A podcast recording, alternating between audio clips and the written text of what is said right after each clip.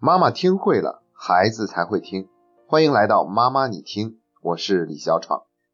前两天收到一位妈妈的求助电话，说她的女儿正在读初中，在暑假里跟她讲了一件心事。原来在学校啊，有一个男生说很喜欢她，但她觉得现在又不应该谈恋爱，所以就跟那个男生约定好只做好朋友，然后就把这个事情原原本本的讲给了妈妈听。这个妈妈听了以后特别的欣慰，毕竟是女儿主动把心里话讲给她听的，说明女儿很信任她。可她没想到的是，这仅仅只是一个开始，或者说这只是一个铺垫。没过两天，女儿就非常坦荡的对她说：“那个男生要来咱们家做客，找我来玩。”这个妈妈一听，这也不好拒绝啊，刚刚赢得女儿的信任，所以就咬着牙点头答应了。于是那个男孩就来他们家登门做客，跟他女儿玩了足足一个下午的电脑游戏。等到那男孩走的时候呢，他女儿还非得要亲自去送一送，这一送就是二十多分钟才回来。我估计啊，在这个妈妈的心里面，这二十分钟受到的煎熬一点都不比前面那几个小时少。更没想到的是，还在后面，女儿回来以后就对妈妈说，那个男生过两天还要再来玩。这个妈妈就不淡定了，开始用各种各样的理由去表示反对。于是这个女儿就对妈妈说，原来你根本就不信任我，我在家里面这么孤单，有个朋友过来找我玩，为什么不可以？说的妈妈是哑口无言，接下来再说些什么，女儿都不听了，然后只能眼睁睁的看着他整天整天抱着手机在那聊微信，而且过两天那个男孩还得再来一回，这个妈妈实在是不知道怎么办才好。我觉得这个问题真的是一个非常典型的中国式家庭教育的难题，但是在西方就不是这样，他们的家长呢管的就比较宽松，可能真的要管的时候呢，就已经是安全措施一定要做好这方面的话题了。虽然说我们没有必要完全照搬西方的那套教育方式，但是我觉得真的也应该给孩子更多一点理解，给他们更多一点空间，而且尤其不要用大人的思维去判断孩子的行为。我们也都是从那个年龄过来的嘛，谁都有情窦初开的时候。忽然有一个人对自己那么好，而且是只对自己那么好，那种感觉真的很美妙。可能一个眼神、一张纸条、一杯饮料，都会让自己心如鹿撞老半天。特别是对于那些缺少关注或者说是安全感不足的孩子来说，别人给他的一点点善意都足以吸引他像飞蛾扑火一样的扑过去。但是呢，话又说过来，青春期这种朦胧的好感呢，往往是来的也快，去的也快，过不了多久就到头了。结束的方式可能是不了了之，也有可能是主动退出，当然也有可能是被对方狠狠的伤了一把，要好一阵子才能缓过来。可是不管怎么样，这就是成长，这是成长中不可避免的烦恼。我想起来，韩寒刚生女儿的时候，就有记者问他：“如果有一天你女儿长大了，在那里认认真真的给一个傻叉织毛衣，你会怎么办？”向来都是妙语连珠、对答如流的韩寒想了很久才说：“如果真的是这样，我也不知道该怎么办。”还有一次采访是他的电影《后会无期》上映的时候，有记者问他：“如果你的女儿早恋，那该怎么办呢？”然后韩寒回答说：“如果她交男朋友，我当然会把关，但我有不好的预感，她会有一天给傻叉织毛衣，但到时候我也管不了那么多。”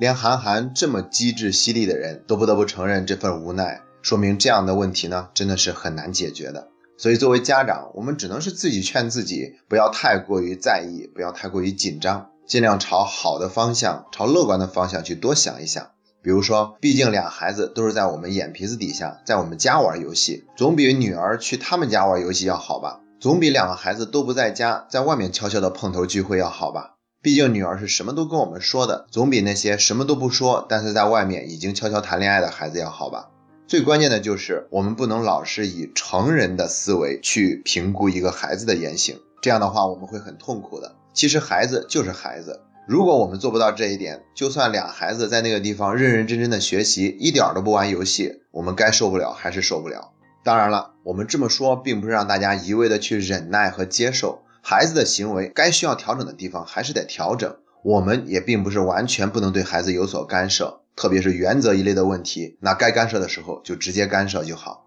关键就在于什么呢？如果我们的言行没有起到我们期望中的效果，而是起到了适得其反的效果。孩子们更不信任我们了，变得更加逆反了，事态变得更加的严重，更加失控了。这样还不如我们什么都不说，什么都不做呢。所以在这个事情上呢，本来就很敏感，做的时候也要更加的谨慎，但又不能因为谨慎而患得患失。所以呢，我总结了三条建议跟大家分享一下，怎么样能够保证我们的言行更加有效。第一条叫做表明立场再给建议。什么叫表明立场呢？就是我们要让孩子觉得我们是站在他那一边的，他重视什么，我们就也重视什么；他希望什么事情发生，我们也就期望什么事情发生。只有我们让孩子感觉跟他的确是站在一边的，那接下来我们给的建议，孩子才有可能更愿意听。当然了，建议还只是建议，而不是决策。我们只有建议权，而没有决策权。如果我们总是想替孩子做决策，那孩子就更容易跟我们对抗。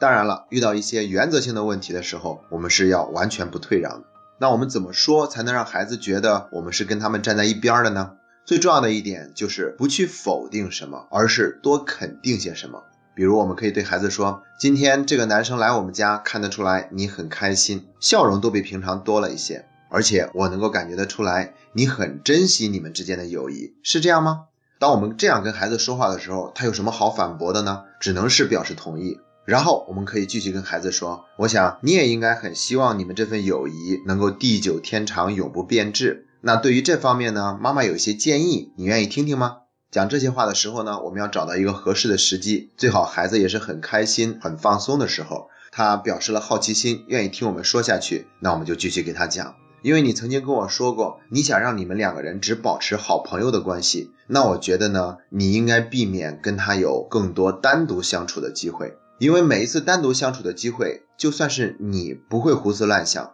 但是却保证不了那个男生会想些什么，他有可能会误解，把它当成是一个信号，他会觉得你是在告诉他，我们之间可以超出好朋友的关系，变成一种更加亲密的关系了。一旦他这么想了，而你又不这么想，那接下来你们之间就有可能会出现裂痕，那个时候友谊可能就会受到伤害。无论是你还是对方，都不希望这样的事情发生吧。如果你表示了妥协，真的跟他谈起了恋爱，那你也知道学习上有可能会付出很大的代价，而且你知道爸爸妈妈还不允许你现在做这样的事情，所以呢，建议你们避免单独接触的机会，最好是能够有其他的朋友一起，你也可以把你的其他的好朋友介绍给他认识，下一次他们可以一起来咱们家玩，这样的话就没有什么好担心的了，你觉得呢？我想我们用这样的方式给孩子提建议呢，他也就更容易听得进去。当然，我们还可以给他讲一些其他方面的，比如说在朋友交往的过程中啊，我们一定要注意适度的原则，不能因为对方对我们很好，我们就去滥用这份别人对我们的好感。